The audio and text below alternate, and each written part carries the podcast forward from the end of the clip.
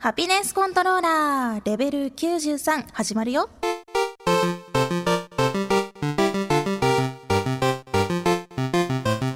皆さん、お元気にされていましたか？前回収録した時にはあんなに寒かったのに、もう福岡は桜が満開です。か？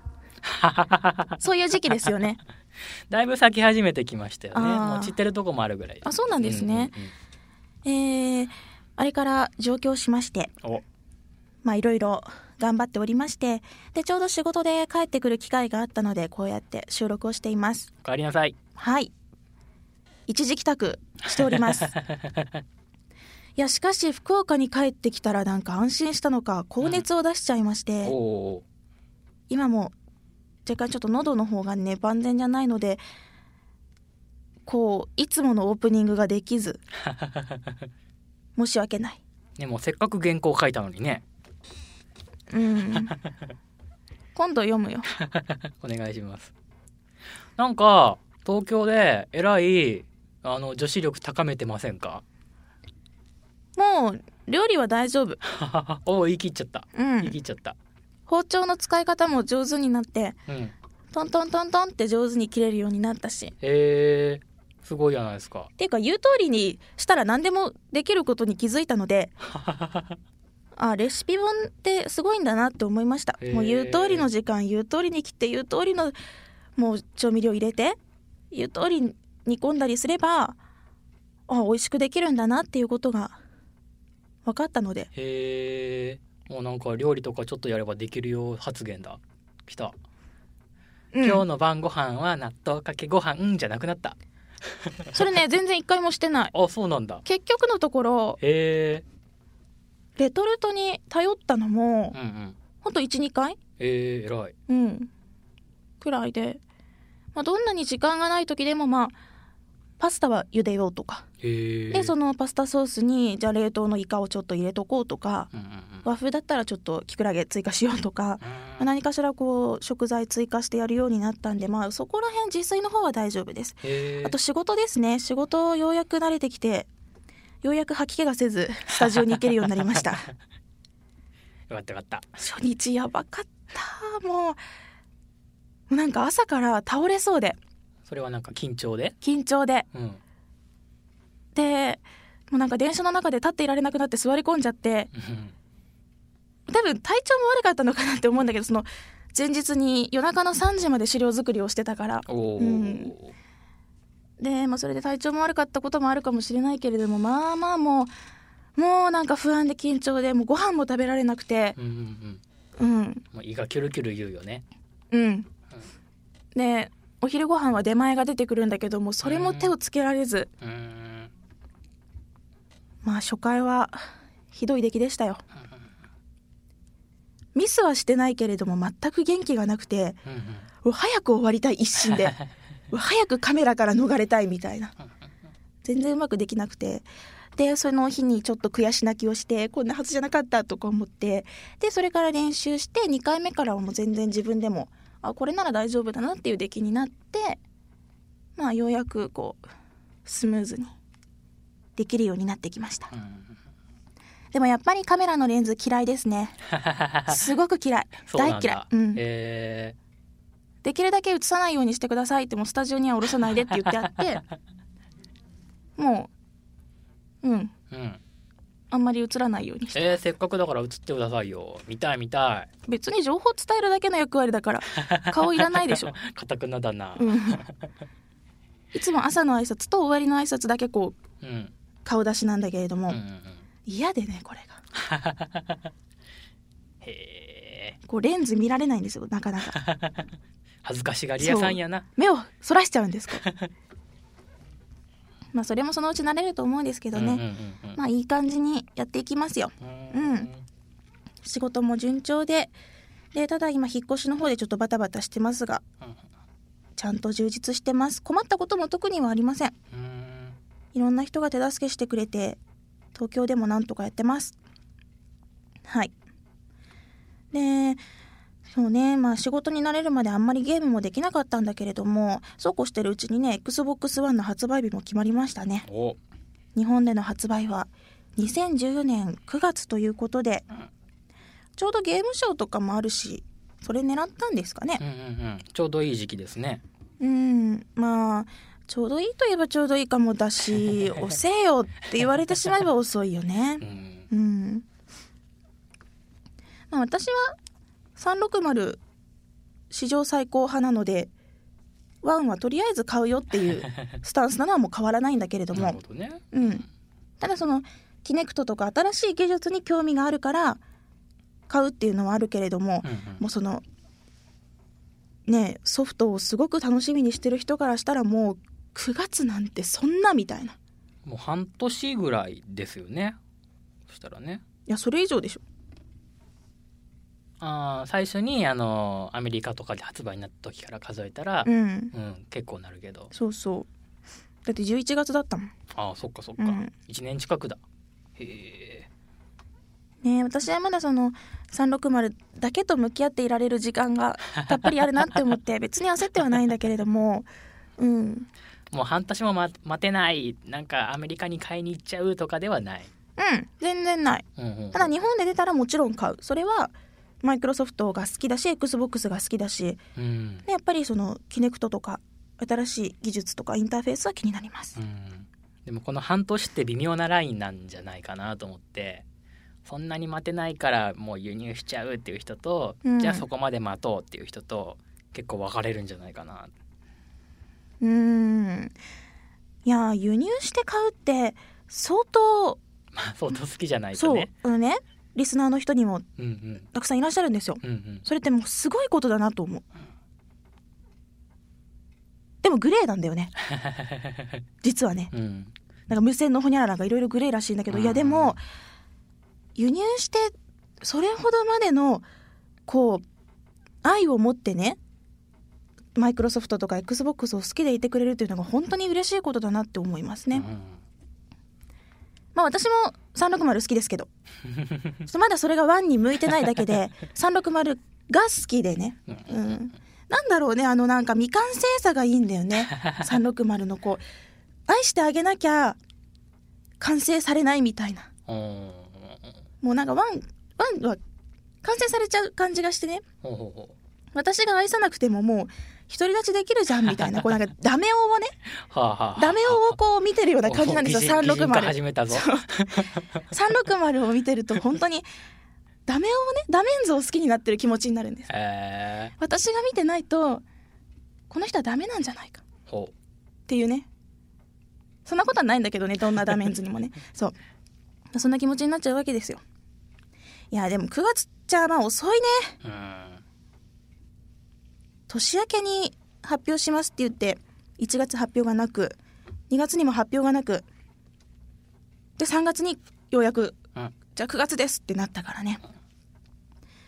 でもいろいろやっぱ日本での発売ってのもね大変だと思うんですよね、発売されるだけでもありがたいじゃないですか。待ちましょう。私は9月にちゃんと予約をして買いますのでそしたらねもちろん新しいゲームを買って皆さんに紹介しますよ。でねそうあんまりゲームする時間とかを東京でそんなに取れなかったんだけれどもセールでゲットしたゲームとかはこうぼちぼちやってまして。うん。いくつか話をしようかなと思います。ではこの後は東京で遊んだゲームさらっとレビューしたいと思います。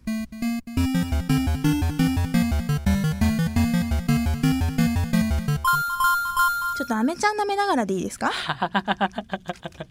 変な間が空くかもしれないけど。うん好きにしてくださいすいません。じゃあ、えー東京で遊んだゲームで、まあ、3本ちょっと印象に残っているものがありまして一つ一つできれば詳しく紹介したいところですがなかなか時間が取れないので、まあ、さらっとねそれぞれの特徴とか、まあ、こういう感想を持ってプレイしてますよということをお話ししようと思いますまずね1本目はセールで買った Xbox ライブアーケードのブラザーズこれね最初にリリースされた時に私体験版を遊んで名前の通り兄弟をが出てくるゲームでね左スティックで兄をで、右スティックで弟を動かすゲームなんです。その操作性がすごく難しくて、一つの画面の中で、なんか、うまく動かせないんですよ。お兄ちゃんがあっち行っちゃうとか、弟があっち行っちゃうとかで、で、その操作性になれなくて、うん、これどういうゲームなのかなって思って、そのまま体験版だけ遊んで放置しちゃってたんですよ。そしたらまあ最近このブラザーズがセールになってて、あ、じゃあ、まあ、特に悪い印象もなかったし買ってみようかなってことで遊んだんです。そしたらこれが、もう私の中で当たりで、うん、あの時に買っておけばよかったなって、セールじゃなくても、もう普通の正規の料金出したとしてもこれは絶対楽しめたなって思うものでした。これね、あの、お父さんが病気で倒れちゃって、で、その、お父さんを助けるにはね、命の水が必要って言われるんです。で、そこで、兄弟、兄と弟が大冒険をしながら、こう、その命の水を求めるというストーリーなんだけれども、もうすごく上質なね、絵本の世界をこう覗いているような、すごく綺麗なグラフィックなんですよ。光と影の表現がもう美しくて、いつまでも見ていられるような、本当になんかファンタジーの世界を、なん、なんなのかなあの独特の世界観。自分が入り込んでるわけじゃなくて、本当に絵本のページをパラッパラってめくってるような、なんかちょっと、ちょっと遠くにある世界なんだけれども、でもその美しさが本当になんか近くに感じられるみたいな、すごく独特な雰囲気があってね。で、まあそういう世界の中で、この兄弟たちを動かしていくんだけれども、これがね、二人ともかなりの勇気があって、よくそんなことができるなみたいなことをもう自分の手でやっていくわけなんだけれども、なんかいきなり空高いところから、ね、これ飛んでいいとかなんか言い出してパラグライダービューンって飛んだりとか、いや、それ死ぬからみたいなね。すごくこう、あの、もう勇気を持って冒険してくれるんだけれども、弟と兄のその一緒に手伝いをしながらやっていくんだけどね、一人コープみたいなもので、あのー、Xbox ライブアーケード、Xbox ライブアーケードのあれ、ララクロフトを一人でやってるような、もう一人、一人コープなんですよ。友達いない人みたいなプレイをするんですよ。弟が引っ張ってあげて、兄がこう、兄が上がるとか、こう、兄が踏み台になってあげて、弟がピョンって飛ぶとか、狭いところに弟が入って兄がその隙に何かをするとかそのそれぞれの動きをねこう両手でやっていくんですよ右と左と。でこれがね本当に最後までね慣れないし、まあ、大変なんですけどうんでもねその何が良かったかっていうとその右スティックと左スティックでそれぞれを動かしてああ動かしづらいなって思ってその気持ちがラストで一気に変わるところなんですよ。もっと動かしていたくなるっていう瞬間があって、これは多分もう誰もが、誰もが感じるところ。もっと、もっと自分は、あの操作性が悪いまま動かしていたいって、すごく思うシーンがあるんですよ。このね、自分の中での評価がガラッと変わるところっていうのが、ゲームでしかできない演出を見せてくれてるんです。例えば、本、小説、漫画、映画、アニメとかでは絶対に感じられない、そういうありそうではあったけれどもなかなか見なかったなっていう演出をこのゲームはやってくれるんです。このブラザーズの見どころは、まあ、プレイのすごくおすすめなところとしては、その、世界観の美しさ、グラフィックの綺麗さとか、あと、独特の雰囲気だったりとか、うすら、なんかこうね、薄気味悪いところが結構あるんだけれども、それすらも美しいと感じる。何のこう説明もないのにいきなり巨人が出てくるとか、本当に世界観っていうのは意味がわからないんだけれども、ただただその薄気味悪さも美しいっていうところ。あと、最後までプレイしていた時の、その演出の素晴らしさに、これはもう100点をあげたいですね。うん。まあ、難を挙げるとするなら、その正解が一つしかないところ。でもこれは別にまあありかなと思えるんでいいんですけど、実績がね、その、クリアに全く関係ないところにしかないんですよ。えー、だからただただクリアだけを求めると実績ゼロのままで終わってしまうっていう、すごくもったいない。ゲームをクリアしなくても、実績がフルになっちゃうんですよ。コンプできちゃうんです。これはね、実績の作り方がちょっと間違ってるっていうか、まあ魅力的な実績を分かってないなって思うとこですね。その実績をクリア実績とかに絡めるのであれば持ってよかったなって思うんですけれども、まあでもゲームの出来としては本当にこれ大満足でした。ぜひ、兄弟を動かしてね、その成長だったりとか、まあ、お父さんを助けるそのストーリー、見ていただけたらいいなと思います。じゃあ2本目いきましょう。続いても、えー、Xbox Live Arcade、これもセールで200円で買いました。ロックオブエイジスです。少し前に私、ツイッターで、まあ、このね、ちょっと、このゲームはなんだみたいなことで荒れてたことがあったんですけれども、タイトル言ってなかったけど、これなんですよ。えロックオブエイジス。クソゲーだなって自分の中では思いました。人によってその評価は違うと思うけれども、私の中では許せる面白いクソゲーではなくて許せない方のクソゲーでした。っていうのがですね、えーこれどういうゲームかと言いますと、タワーディフェンスものと玉転がしレースをこう組み合わせたようなもので、敵の、まあ、城、門に向かって自分が弾を転がして、その門を破るというようなゲームなんですね。で、同じく敵も自分の門に向かって弾を転がしてきて、つまりどちらが先に相手の門を破壊できるかっていうゲームなんです。まあ、これがね、最初、あ、面白そうだなって思ったんですけれども、もうすべての方向に、全方向に中途半端で、何にも面白くなかったんですよ。えーまず、玉転がしとして遊ぶのであれば、このゲームには爽快感が全くない。障害物は多いし、コースアウトはめっちゃするし、こう思いっきりスピード感を出して転がしたいところをすごく慎重な操作を必要とするし、全く、もうイライラする。これね、すごくイライラするんですよ。で、もう一つそのレースの中に、レースっていうかその転がす中にタワーディフェンス要素がありまして、えー自分も相手も、その、相手の球が来ないように時間稼ぎをするっていう時間があってね。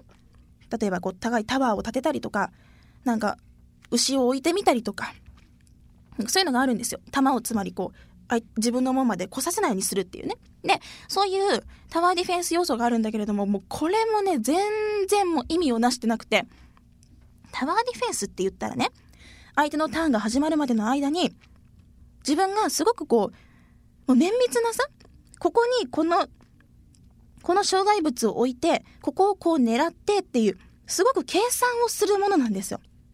どれだけコストをかけずに、またどこだけ、どれだけここにこう一点集中させて、相手の敵を倒すかっていう、まあ、そういう、すごくこう、綿密な計画をね、要するものであって、すごく計画性、ほんとシミュレーション要素だと思うんですよ。シミュレーションゲームだと。それがね、このロックオブエイジスはね、ただ、なんか、そのタワーディフェンスのね、良さをね、全部取っ払っちゃってるの。っていうのが、まず時間がない。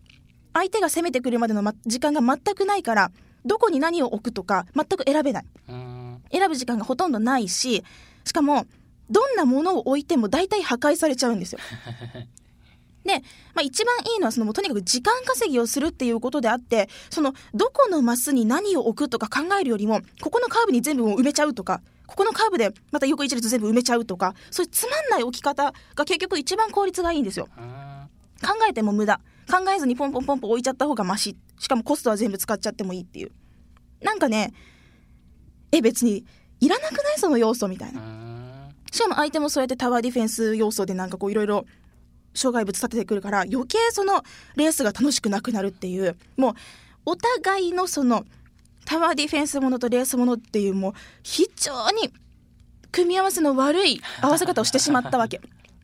うまくやればもっと面白かっただろうにいやこれをねこれでね OK 出したことにびっくりだよ本当になんかもうタワーディフェンスをただの時間稼ぎとしかして見てなくて、しかもレースの方も急ぐとミスってしまうっていう意味のわかんないこのつまんなさ。でね、最初私がこのゲームを買ったのが、なんか絵の雰囲気が良さそうだったから。すごくおしゃれ感があったから、あこもしかしてこのゲーム面白いのかもなって思ってやってみたら、まあこういう内容で、もうそのグラフィックの方にすらもうなんかもう嫌気がさして、おしゃれぶってんじゃねえよみたいな。なんかで、ちょっと雰囲気もね、バカゲー狙ってるんですよ。で、なんかネットの評価見ても、いや、バカゲーって面白いとか言われてるんだけれども、お前、バカゲーってばな、クソゲーが許されるもんじゃねえぞって言いたくなるわけですよ。バカゲーなめんなと。あのね、バカゲーイコールクソゲーじゃないわけですよ。ん。なんかねそのバカゲーとクソゲーを一緒にしないでほしいわけ。うんこれクソゲーなの。うんわかる？バカゲー好きとしてはね。うん。荒れてしまいますよ。バカゲー好き。うんせうんあれやけどもまあ。まあねその全ての方向において中途半端でもう何も消化されなかったこのゲーム。はい。うんでおしゃれぶった雰囲気だけ残ってしまって もうこのねなんかもうこのセンスが大嫌い。すごく嫌い。でこれで OK 出しちゃうのもすごく嫌い。本当にユーザーに何を体験させたかったのかをもうちょっとちゃんと考えてからやれよと。うん何をさせたいかが本当に意味不明なの。ゲームって言いたくないわ。何なのこのこれ。これ。まあそういうわけですじゃあ3本目いきましょうかね。で3本目はね現在プレイ中です「セインツロー4ウルトラスーパーアルティメットデラックスエディション」もうなんかたくさんついてますね。これ合ってるかな？まあタイトルなんですけど。あの、まあ、私が愛してやまないセインツローシリーズ、まあ、セインツロー12特に2が最高で。で3がクソゲーだっていう話をもうこのハピコンの割と序盤の方でやったと思うんですけれども。まあそれの4作目ですよとうとうセインツロー4が、まあ、先日発売されたということで購入し遊んでいます。まあね。3はね私の求めていたものと全く違ったんですよ。でがっかりしてきたものですけれども4最高です。このこのバカっぽさこそが私の求めていたものであり もう3とは何だったのかと。もう3のねあいやもうね3単品で見たら許せるのかもしれないけれども2を知って2に惚れ込んでる人が3見たらもう最悪の出来なんですよ。うん。もう時間がなくて作ったんだなっていうもう意味のわかんないゲームだった。うん。もう序盤の空から飛び降りるシーンがクライマックスでもこれ以降何にも面白くなかったのが3で。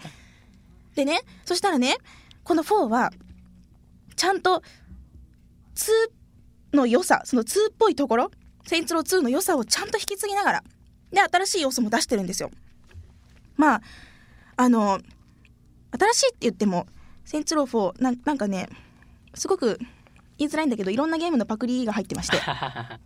まあなんかライオットアクトとかまあバイオショックとか。すごいパクってる要素多いんですけれども。でもこれ許せるんです。これはねオマージュなんです。もう全力で擁護したくなるそういう出来になってましていやー「セインツロー4」これはね初めて遊ぶ人でも全然大丈夫。うん。PS2 みたいなしょっぱいグラフィックでねうわ何このなんかすごく昔ながらみたいな感じなんだけれども内容がもうぶっ飛んでてこんな私ねどんなに考えてもこんなストーリー思い浮かばないと思う。こんな演出とこんなストーリー。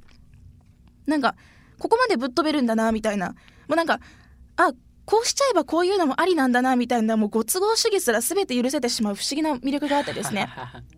私がそのセンツロ信者だからなのかもしれないけれども、まあ、この4は本当2が今でも最高だと思うけれどもまだ4クリアしてないからね、ううんん。まあ、今のところプレイ感ではもう2に匹敵する面白さがあると言っても過言ではないです。ちょっと序盤のネタバレになるけれどももう最初のデモムービーの方ちょっと話しちゃおうかな。あのーいきなりねなんかヘイローみたいな登場人物が出てきてえ何これ？何のゲームだったっけって思うんだけれどもギャングの話をだってやってるはずじゃん。うん。センツローってギャングの話だからね。全然違うんですよ。なんかこうアーマーに身を包んだ人が出てきてなんか核爆弾をこう止めに行くんですよ。えそんなゲームだったっけって思うじゃん。でこう空に発射されている核爆弾にねしがみついてその主人公が一生懸命こうプラグとか引き抜いて爆弾をこう解除するの。うん。で見事爆弾解除しましたってなった時に主人公がこう空からヒューって落ちていって落ちていってで「あそこは!」って言われたその隙そそその時がその時にこうドンって着地したとこがねホワイトハウスなんですよ。大統領の椅子でこうドンってこう壁こうドカって座ってるんですよ。でこれで大統領に着任しえ見事。え見事そう。ギャングと大統領のこうすごい兼任みたいな感じになっちゃうわけです。ちょっと話が強引すぎませんか？でそしたらね、そしたらね、いやもうここから先やめとこう。もう本当に意味のわかんない展開がもうどんどん続いていくから。ぜひこれを、このもう、わけのわからなさに引き込まれていって、えすごいなんか、脳内のいろんな汁がドバドバ出るー感じ。これは面白いですね。多分2が好きな人なら、うん、許せるんじゃないかなって思うし、本当にね、いろんなゲームパクってるんですよ。あ、これあ、のゲームで見たことあるみたいな感じの動きをしたりするんですけど、でもそれすらも本当に許せる面白さがあるので、ぜひ、まあ、まあ3しか遊んでない人にもやってほしいし、うん。ぜひ、セインツローシリーズを愛してほしいなと思います。まあこんなものかな。えー、ブラザーズ、これは、本当に、心が、もう余韻がね、本当にずっとしばらくぼやーんと残るような感じで、ぜひ上質なファンタジー映画を見たような気持ちになるので遊んでほしいです。で、ロックベイジスはまあ暇があったらやってみたらいいんじゃないでしょうか。セインツロー4はね、これはもう、ぜひとも、はい、プレイしていただければと思います。まだ私もクリアしていないので、もしかしたら最後に、あ、面白くなかったっていうかもしんないけれども、まあそこは自己責任で買って遊んでみてください。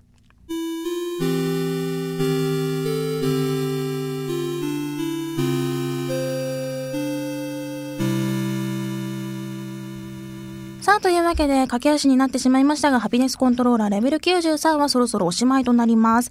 えー、お便り、ツイッターたくさんいただいています。こちらはちゃんと私読んでいますので、今回紹介はできなかったんですが、ごめんなさい。これからも届いたお便り、ちゃんと読みますね。えー、次回はですね、また収録いつになるかわからないんですけれども、まあ、東京からの遠隔更新となるかどうか わかりません。まあ、次回のレベル94もぜひお楽しみに、これからもゲーム360ね、楽しみましょう。また次回ハピコン。LoveFM Podcast LoveFM のホームページではポッドキャストを配信中。スマートフォンやオーディオプレイヤーを使えばいつでもどこでも LoveFM が楽しめます。LoveFM.co.jp にアクセスしてくださいね。LoveFM Podcast